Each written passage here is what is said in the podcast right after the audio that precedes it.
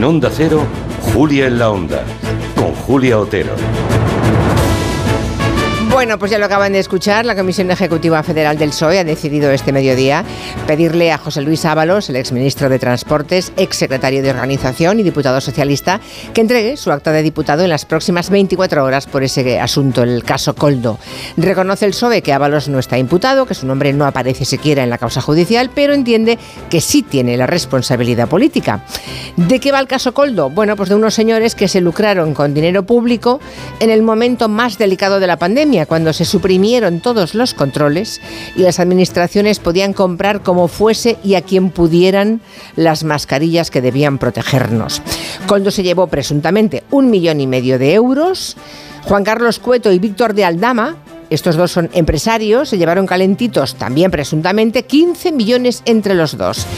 No sé si recuerdan el lema Dimitir no es un nombre ruso. Es un lema que apareció en las movilizaciones del 15M para describir la poca afición que tienen los representantes públicos españoles a asumir responsabilidades políticas ante casos de corrupción. Una actitud que, por ejemplo, contrasta con el caso reciente del primer ministro portugués, Antonio Costa, que dimitió por una sospecha de corrupción incluso antes de que se confirmase que el Antonio Costa que aparecía en los papeles no era él, era otra persona.